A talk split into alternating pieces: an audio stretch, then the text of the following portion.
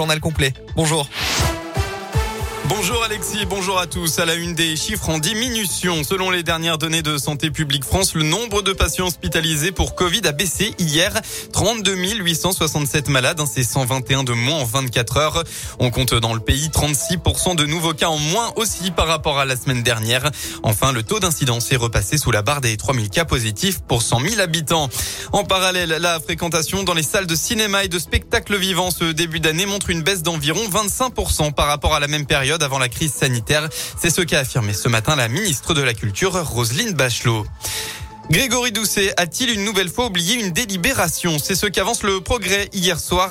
Le maire de Lyon réorganisé le vote des conseillers municipaux concernant le plan de protection de l'atmosphère au 31 mars prochain. Le problème étant que la préfecture du Rhône attend un retour de la ville avant le 25 mars, auquel cas le plan serait automatiquement validé. Pierre Oliver, le maire du deuxième arrondissement de Lyon, a fustigé Grégory Doucet sur Twitter. À la nullité s'ajoute la suffisance de ceux qui ne veulent jamais écouter leur opposition, a-t-il notamment écrit écrit. Un drame hier dans le Nord-Isère. Ça s'est passé à Ruy-Monceau, près de Bourgoin-Jallieu. D'après le Dauphiné libéré, peu avant 16h30, un homme a prévenu les secours qu'il venait de commettre un meurtre en avouant avoir tué sa mère âgée de 95 ans de plusieurs coups de revolver. Sur place, les secours n'ont rien pu faire pour sauver la nonagénaire. L'homme, un homme, euh, du, un chauffeur de bus âgé de 55 ans s'est rendu directement à l'arrivée des gendarmes.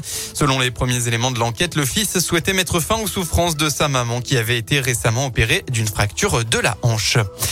Dans le reste de l'actualité, un jubilé de platine. La reine Elisabeth II célèbre aujourd'hui ses 70 ans de règne. Elle a pour ce cap historique exprimé le souhait que l'épouse du prince Charles, Camilla, devienne reine consort quand lui deviendra roi.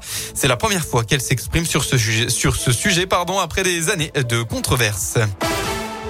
Les sports, deuxième jour de JO d'hiver au programme ce matin. La finale de ski boss femme qui débute, euh, actuellement. Euh, la championne olympique en titre, Perrine Lafont, est bien placée pour remporter une deuxième fois la médaille d'or consécutivement. Concernant le tournoi Destination en rugby, la France entre en lice aujourd'hui. Les tricolores affrontent l'Italie à 16h après la défaite des Anglais contre l'Écosse et la défaite des Gallois contre l'Irlande hier. En football, l'OL rechute, défaite 2 à 0 sur la pelouse de Monaco. Hier, en marge de la 23e journée de Ligue 1, les Lyonnais sont passés à côté de leur match. Aujourd'hui, on retrouve le Clermont Foot qui se déplace à Nice à 15h. Et puis enfin en basket, la Svel retour euh, sur au championnat français et accueille euh, Strasbourg à domicile. Coup d'envoi à 19h.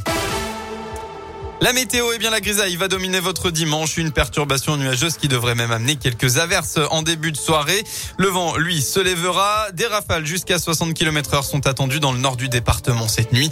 Et puis, côté Mercure, enfin, vous aurez au maximum de votre journée entre 7 et 10 degrés.